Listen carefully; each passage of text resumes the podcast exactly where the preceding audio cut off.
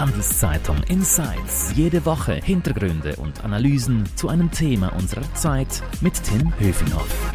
Hallo und herzlich willkommen. Ich begrüße Nico Luxinger von der Asia Society Switzerland. Hallo, Herr Luxinger, ich grüße Sie. Hallo, Herr Höfinghoff. Sie sind Geschäftsführer der Asia Society Switzerland, für die Sie seit 2016 äh, arbeiten. Sie sind gelernter Historiker, arbeiten früher unter anderem auch für die NZZ und gründeten die Startup-Plattform Sandbox. Danke, dass Sie sich äh, heute hier im Podcast für uns äh, Zeit nehmen. Unser Thema, wie weiter mit China? Also wie verändert sich unser Verhältnis zur Großmacht und was sind so die drängendsten Herausforderungen?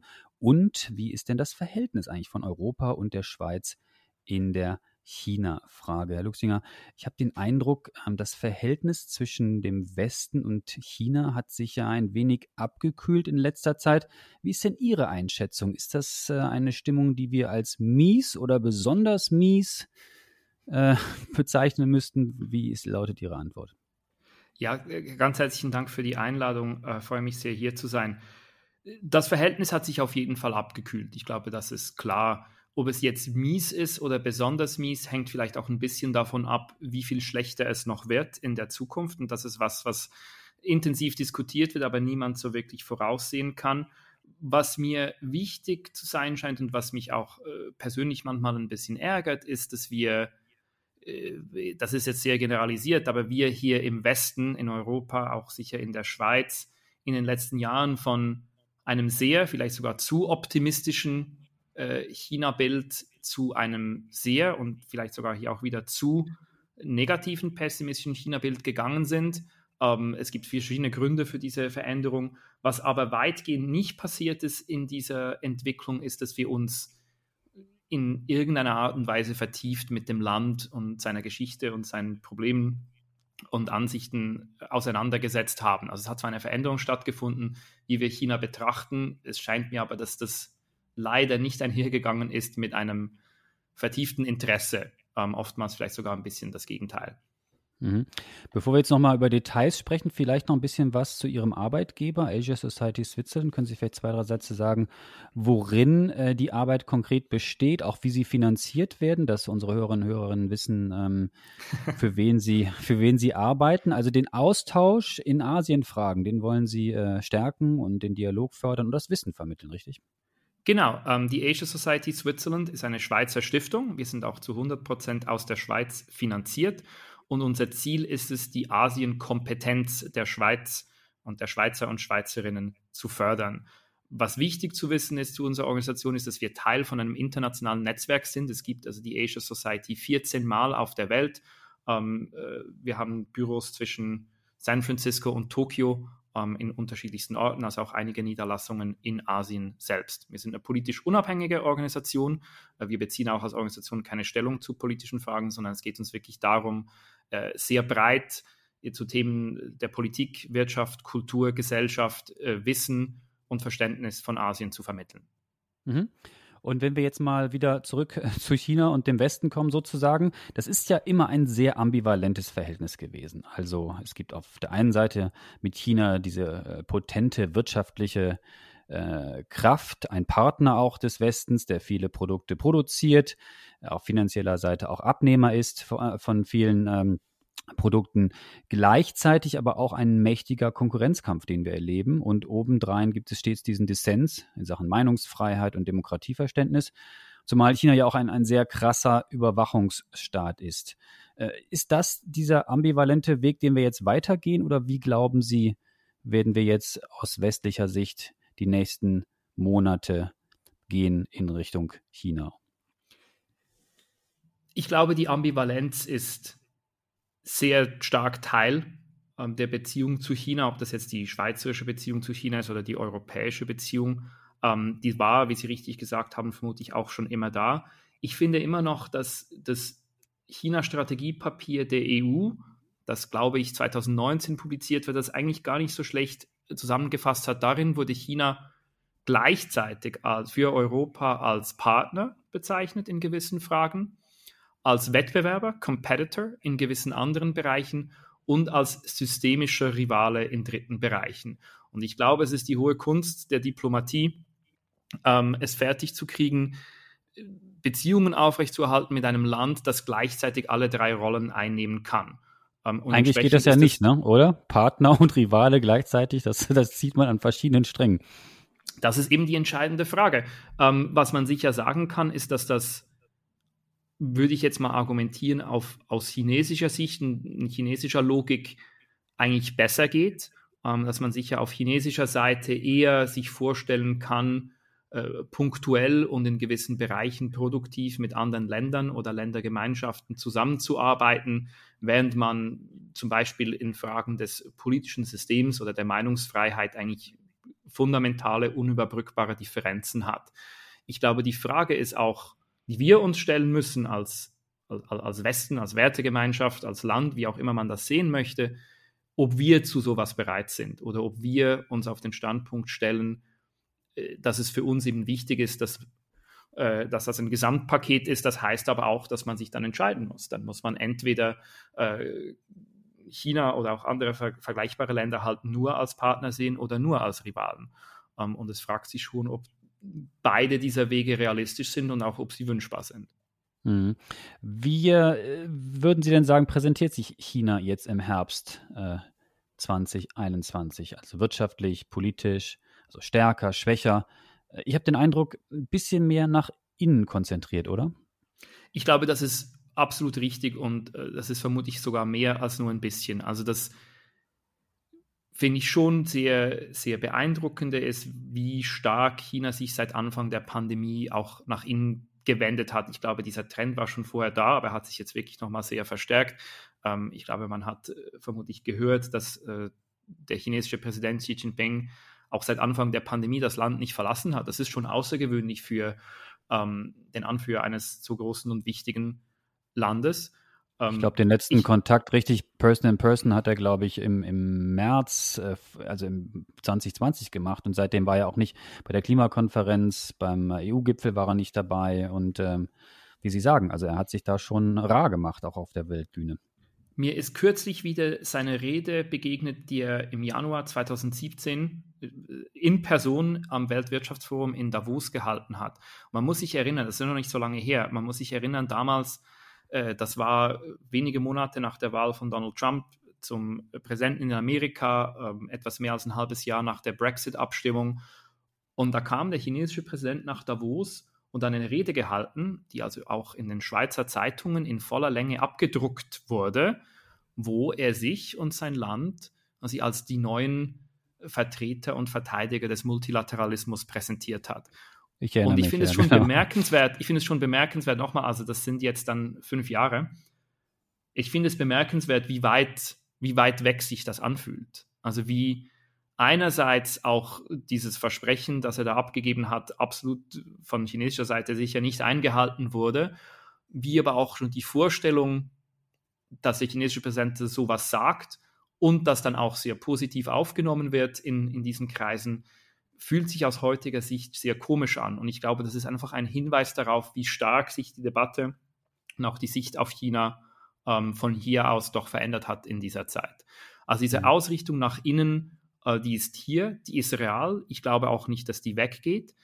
Ähm, man muss vielleicht eine Einschränkung dazu machen, die oft ein bisschen übersehen wird, und das ist, dass China sich durchaus in der Region ähm, und auf wirtschaftlicher Ebene ganz und gar nicht abschottet. Also es gibt zwei, glaube ich, wichtige Datenpunkte dazu. Das eine ist ähm, das sogenannte RCEP-Abkommen. Das ist ein äh, Freihandelsabkommen der ASEAN-Staaten, also der südostasiatischen Staaten, mit einigen weiteren Ländern, unter anderem China, ähm, auch Japan, Südkorea, Australien sind damit dabei. Das tritt am 1. Januar 2022 in Kraft. Die Verhandlungen haben acht Jahre gedauert. Und das ist ein entscheidender Schritt für die wirtschaftliche regionale Integration und China ist damit dabei. Also da schottet man sich keineswegs ab. Und das Zweite, was fast noch interessanter ist, dass China sich im September beworben hat um Aufnahme ins äh, CPTPP-Abkommen. Äh, das ist ein weiteres äh, multilaterales Freihandelsabkommen. Das hieß ursprünglich mal TPP, wurde unter Führung der Amerikaner verhandelt und die Trump-Regierung ist ja dann ausgetreten und das wurde dann äh, quasi mit den verbleibenden Staaten weitergeführt. China war da nicht Teil und das wurde jetzt verabschiedet und jetzt ist China gekommen und gesagt, wir wollen da auch mitmachen. Und das CPTPP ist auch im Vergleich zu anderen Abkommen sehr breit und sehr tief. Also wenn man da dabei ist als Land, dann äh, verpflichtet man sich auch bis zu einem gewissen Grad, gewisse Standards einzuhalten. Und eine Aufnahme von China, die noch nicht sicher ist und, und der Zeitplan dazu ist erst recht noch nicht sicher, aber eine Aufnahme von China wäre ein großer Schritt. Also mhm. ich, ich sage das auch nur, um zu kontrastieren. Es gibt diese, quasi diesen, diesen Rückzug ein bisschen, sicher quasi eine Abkehr vom Multilateralismus ähm, auf der politischen Ebene. Es gibt aber durchaus ernstzunehmende Bemühungen, sich regional und wirtschaftlich zu integrieren. Mhm. Stichwort Corona hatten Sie erwähnt. Die Pandemie, die hat sicherlich auch dazu beigetragen, dass wir ähm, äh, dieses Abschotten noch mal stärker erleben. Also man kann ja klar sagen, die kommunistische Führung, äh, da gibt es sicherlich einige Control-Freaks. Es hat ja krasse Einschränkungen auch wegen Corona gegeben, die wir in der westlichen Welt, glaube ich, niemals hätten so umsetzen können oder dürfen. Aber lassen wir mal Corona zur Seite. Ähm, diese, diese Innensicht oder diese verstärkte äh, Innenorientierung, das ist ja auch Teil eines großen Plans, den China für sich entwickelt hat, oder? Ich denke, aber man muss vielleicht dazu vorausschicken, ich denke, es ist immer sehr wichtig, sich die Frage zu stellen, wie diese Pläne, die es natürlich immer gibt, genau zu verstehen sind. Ich glaube, wir haben ein bisschen die Sicht auf China, dass China sehr langfristig denkt und plant auf der politischen Ebene. Das ist absolut richtig. Es gibt aber gleichzeitig dann innerhalb von diesen Plänen immer relativ viel Flexibilität. Also ich denke, man, man darf sich das nicht vorstellen als, da ist jetzt für die nächsten fünf Jahre oder zehn Jahre oder 50 Jahre quasi alles bis ins kleinste Detail schon geregelt. Das sind immer sehr große Leitlinien. Und oftmals ist das auch äh, schon rein von den Formulierungen her vielleicht ein bisschen schwammig formuliert, sodass man dann noch auch Spielraum hat. Es ist eine Kombination von einerseits wirklich langfristiger strategischer Denke, auch aber quasi gepaart mit einem durchaus starken politischen Pragmatismus, der es erlaubt, auf, äh, auf kurzfristige Entwicklungen zu reagieren. Aber ja, es gibt quasi einen, es gibt einen Plan, es gibt mehrere Pläne und es ist die, die verkündete Absicht der jetzigen politischen chinesischen Führung, eben diese äh, Rejuvenation, wird das normalerweise genannt, also Verjüngung ähm, von China herzuführen. Und das hat dann einige verschiedene Elemente. Es ist aber, finde ich, immer sehr schwierig, dann aus diesen Plänen schon klare Vorhersagen für die Zukunft abzuleiten. Mhm. Diese Verjüngung, die sehen wir aber beim Staatspräsidenten nicht. Ne? Also der ist mächtiger denn je, peilt so seine, seine, was ist das, seine dritte Amtszeit sozusagen an. Also der sitzt fester im Sattel als je zuvor. Ich denke, das ist ein wichtiges eine wichtige Entwicklung, ähm, auf die wir die nächsten zwölf Monate schauen sollten. Also in ziemlich genau zwölf Monaten, im Oktober, November äh, 2022, tritt der Parteikongress zusammen, der tagt alle fünf Jahre. Und es ist sehr, sehr, sehr wahrscheinlich, dass der jetzige Generalsekretär der Kommunistischen Partei und Staatspräsident Xi Jinping dort für eine dritte Amtszeit bestätigt wird. Das wäre ein Bruch mit der Tradition. Das war in der Vergangenheit jeweils nicht so, sondern da gab es eine Limitierung auf zwei Amtszeiten, die wurde aber schon früher abgeschafft. Und es ist dann definitiv so, dass man im Sinne der quasi politischen Struktur in China ein bisschen auf, äh, auf Neuland tritt und nicht genau weiß, wie das weitergeht. Und die Nachfolgeregelung ist sicher ein offenes Thema. Ähm, und da gibt es, soweit mir bekannt ist, auch keine klare Antwort darauf, was jetzt dann passieren mhm. würde, sollte der jetzige Präsident dann doch mal abtreten oder aus irgendeinem Grund ausfallen. Ähm, da ist auch ein gewisses Risiko mit dem System. Aber es ist sicher klar, dass eine, eine Konzentration der Macht auf den Präsidenten und seine unmittelbare Umgebung stattgefunden hat und es vermutlich auch so, dass die weiterhin stattfinden wird. Also es ist mhm. nicht absehbar, dass dieser Trend sich bricht. Es gibt einmal pro Jahr gibt's Gerüchte, dass es da doch dann quasi rebellische äh, Fraktionen gibt, die den Aufstand proben. Das passiert dann aber nie. Reden wir vielleicht noch ein bisschen über die Blockbildung USA und China, bevor wir gleich vielleicht nochmal im Detail auch über das Verhältnis zur Schweiz sprechen. Äh, das Verhältnis der Amerikaner der Chinesen, das war ja unter der Trump-Regierung schon alles andere als gut. Äh, man hat so den Eindruck, unter beiden hat sich das nicht besonders zum Besseren gewandelt, oder? Das ist so und das kam, glaube ich, auch für äh, doch einige Beobachter, mich eingeschlossen, ein bisschen überraschend. Also man hat sich da so ein bisschen mehr Aufbruchsstimmung erwartet, als es zumindest bis jetzt der Fall ist. Es ist auch immer noch eine, eine, eine Review, wird das genannt, auf der amerikanischen Seite im Gange zu den äh, zu gewissen ähm, Aktionen gegenüber China, also gewissen auch ähm, Handelsbarrikaden, die äh, der vorherige Präsident Trump aufgebaut hat, die sind eigentlich alle immer noch da. Und man hat sich also nicht klar geäußert dazu, in welche Richtung das geht. Also wir sehen auch unter Präsident Biden eher eine Fortführung des schärferen Kurses von vorher, eine Verhärtung der Fronten, auch eine Verhärtung äh, der Rhetorik. Also man, man, man geht sich da doch schon ein bisschen äh, ruppiger an, ist mein Eindruck, zumindest in öffentlichen Fragen. Man hört immer wieder doch auch von äh, Kontakten hinter den Kulissen auf technischer Ebene, die weiterhin bestehen und die auch produktiv sind. Aber die Zeichen stehen, glaube ich, in dieser Beziehung momentan sicher nicht auf Entspannung. Hm, auch in Sachen Aufrüstung, also wenn man die westlichen Medien äh, aufmerksam liest, ähm, wird von, von Raketentechnologie gesprochen. Die Bedrohung der Amerikaner werde steigen. Hypersonic-Technologie, Raketen, die noch äh, dann eben nicht abgefangen werden können von den Amerikanern. Aufrüstung atomarer Natur in China, äh, Bedenken im Westen bezüglich eines Konflikts um ähm, Taiwan. Also da ist ja nicht nur bei der Rhetorik eine Verschärfung zu sehen, sondern wir sehen dann auch im militärischen Bereich, dass dort äh, äh, wirklich tatsächlich aufgerüstet wird. Genau, also auch diese Aufrüstung, die ist da, die ist Realität und ich glaube auch nicht, dass die in absehbarer Zeit sich ändern wird. Da wird keine Trendumkehr stattfinden. Ich finde es auch hier einfach nochmal wichtig, um Gesamtbild sich zu verschaffen. Es wird äh, gerade auf amerikanischer Seite in letzter Zeit sehr gerne von einem neuen Kalten Krieg gesprochen. Und ich finde diese Formulierung noch produktiv, weil ich finde, sie eben aufzeigt, inwiefern das nicht stimmt und inwiefern die Situationen doch nicht vergleichbar sind. Es ist wahr, dass wir vermutlich auf äh, eine Zeit zusteuern oder schon in einer Zeit drin sind, wo wir in der Welt zwei große Machtpole haben, die USA und China, die sich auch nicht einig sind in, in vieler Hinsicht und wo auch Konfliktpotenzial inklusive militärischem Konfliktpotenzial besteht. Es gibt aber aus meiner Sicht zwei, mindestens zwei, doch sehr entscheidende Unterschiede zum äh, Kalten Krieg zwischen den USA äh, und der Sowjetunion. Das eine ist die wirtschaftliche Verflechtung. Ich glaube, das ist das, was man auch oft liest, ähm, ein Argument, das man sehr oft hört, dass natürlich die wirtschaftliche Verflechtung damals zwischen den Blöcken sehr limitiert war, während sie heute wahnsinnig eng ist und also eine wirtschaftliche Entflechtung zwischen den Blöcken ist sehr schwierig vorstellbar, immer noch, hätte gravierende Konsequenzen und ist vermutlich momentan nicht im Interesse von äh, einer der beiden Seiten, was nicht heißen muss, dass sie nie passiert, aber das ist schon eine wichtige Einschränkung und reduziert ein bisschen den Aussagegehalt des Vergleiches. Das Zweite ist auch, denke ich, aber dann die ideologische Ebene. Also im Gegensatz, das wäre zumindest meine Interpretation äh, zu der Sowjetunion, wo es wirklich quasi um einen ideologischen Konflikt ging und im weitesten Sinne um die Frage, welche Ideologie die globale Vorherrschaft übernimmt, sehe ich bei China eigentlich wenig Anzeichen dafür, dass man ein, ein bestimmtes Wertesystem jetzt global exportieren möchte.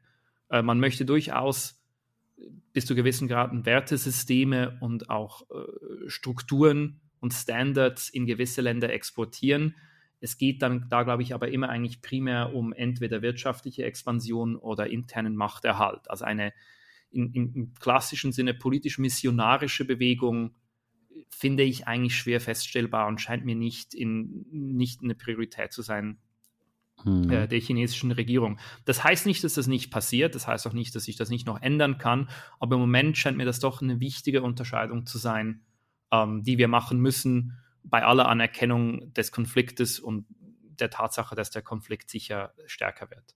Und wenn Sie das Wirtschaftliche ansprechen, es gibt natürlich auch Experten, die sagen, äh, China überholt den Westen, vor allem beispielsweise in Bereichen wie äh, künstliche Intelligenz oder Green Tech. Und daraus äh, würde sich eine Situation ergeben, in der die, die Welt auf China angewiesen ist und, die China, und China weniger auf die Welt angewiesen ist. Gut, das ist eine, äh, das ist, glaube ich, eine wahnsinnig komplexe Geschichte. Ich würde mal zuerst argumentieren, dass die Welt schon jetzt äh, auf wirtschaftlicher Ebene recht stark auf China angewiesen ist oder zumindest mit China verflochten ist. Deshalb gibt es ja auch immer diese Diskussion über ähm, quasi da, darüber, die, die Supply Chains ein bisschen zu verbreitern, nicht eben nur noch von China abhängig zu sein, auch wenn es da mal eben eine, äh, zu Verzögerungen kommt oder mal wieder ein Hafen zu ist für zwei Wochen wegen Corona, lohnt es sich halt auch auf andere Produktionsstandorte zurückgreifen zu können. Gleichzeitig wird China als Produktionsstandort natürlich auch teurer, also verschiebt sich das sowieso auf andere Seiten.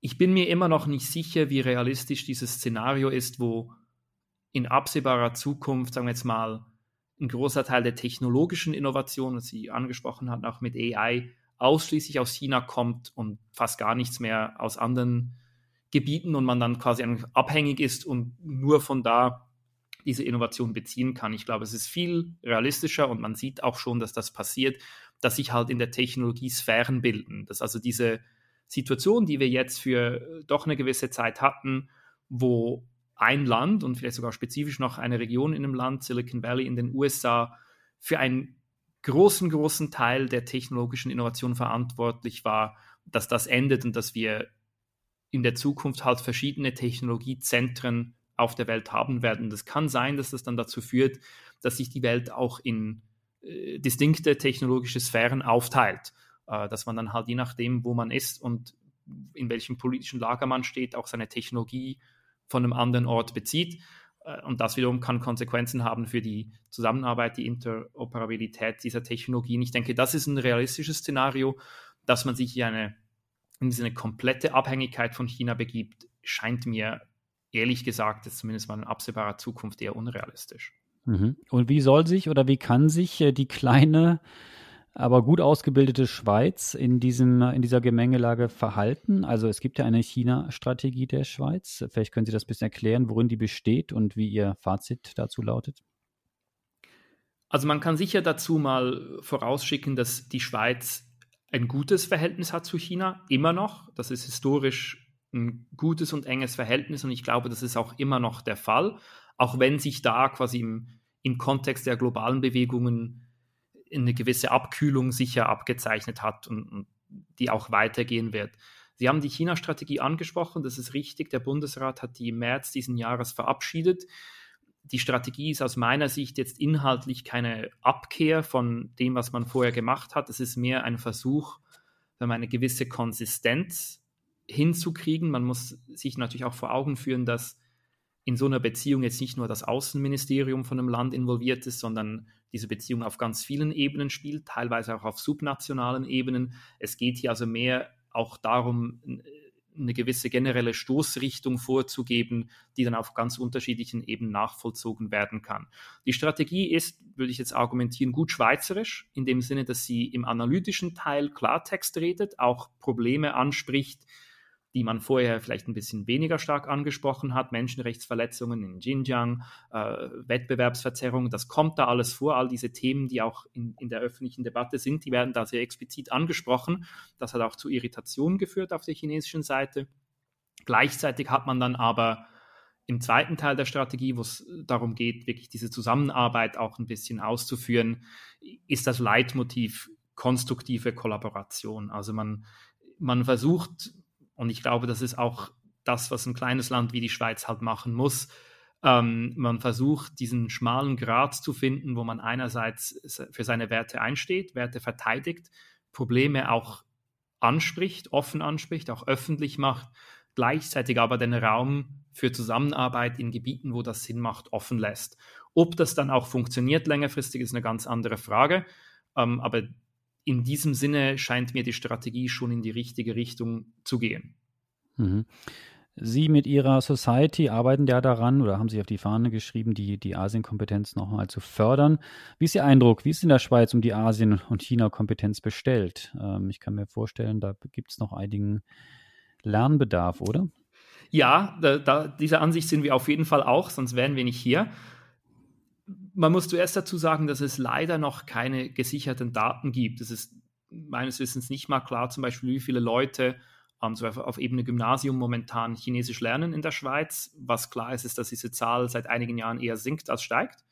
Äh, wir sind im Moment daran, auch eine Studie zu produzieren, die China-Kompetenz in der Schweiz ein bisschen breiter anschauen möchte. Aber im Moment gibt es einfach keine klare Datengrundlage. Wir, wir be bewerten das also immer noch quasi aus Sicht äh, von, von punktuellen Sachen, die wir, die wir sehen.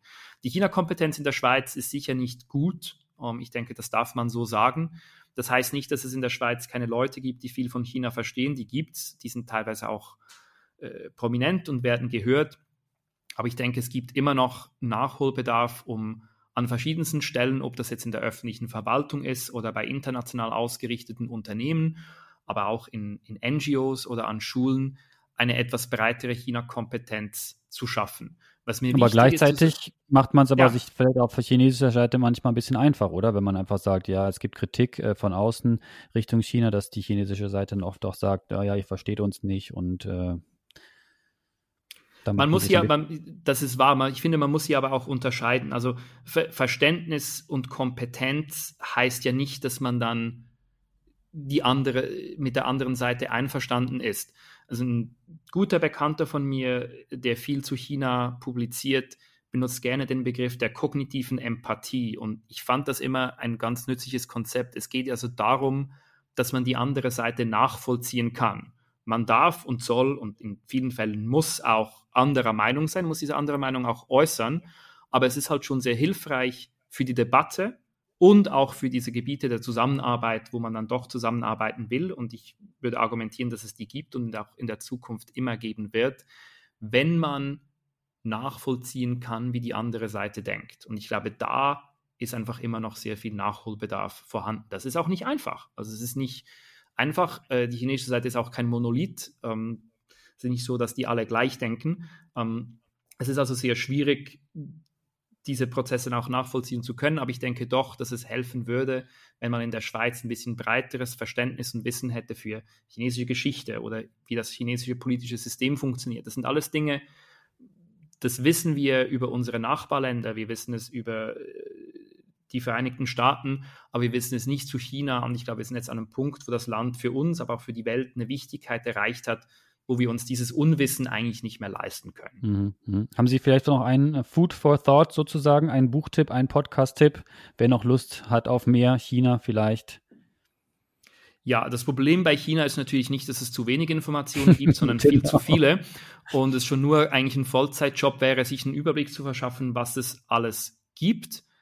Ähm, ich empfehle zwei Sachen mit dem Hinweis darauf, dass es natürlich nicht vollständig ist, sondern dass es eine persönliche Präferenz und ähm, äh, es gibt viele andere Sachen. Das Buch, das ich unter vielen, vielen, vielen China-Büchern immer noch sehr toll finde, ist ein Buch eines jungen britischen Journalisten, ähm, der heißt Alec Ash. Das Buch heißt im Englischen Wish Lanterns ähm, und der deutsche Name entfiel mir gerade eben. Es gibt aber eine deutsche Übersetzung.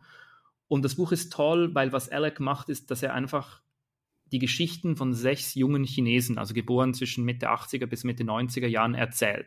Da geht es nicht um Geopolitik, es geht nicht um Makroökonomie, sondern es sind Geschichten von sechs Leuten, gut erzählt, wundervoll geschrieben, mit viel Empathie und aber auch mit vielen Einsprengseln, so wie halt die chinesische Gesellschaft denkt, wie das Leben in China sich auch verändert hat. Und ich glaube, das gibt einem ein gutes Gefühl und er entgeht so ein bisschen der Gefahr, in einem Buch alles erklären zu wollen, was viele andere Bücher über China versuchen und dann unweigerlich okay. daran scheitern.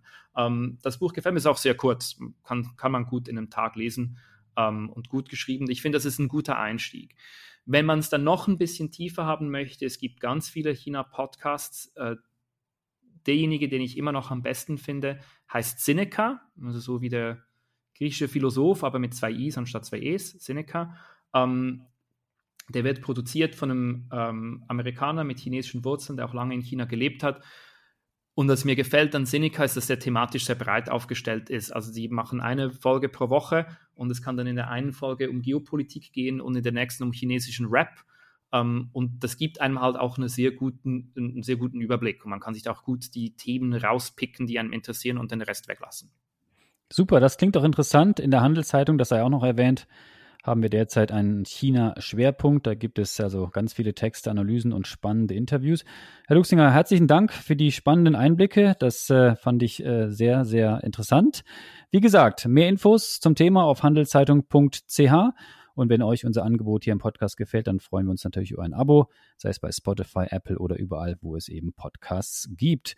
Merci fürs Zuhören, bleibt gesund. Herr Luxinger, herzlichen Dank nochmal und bis dann. Adieu. Vielen Dank. Handelszeitung Insights.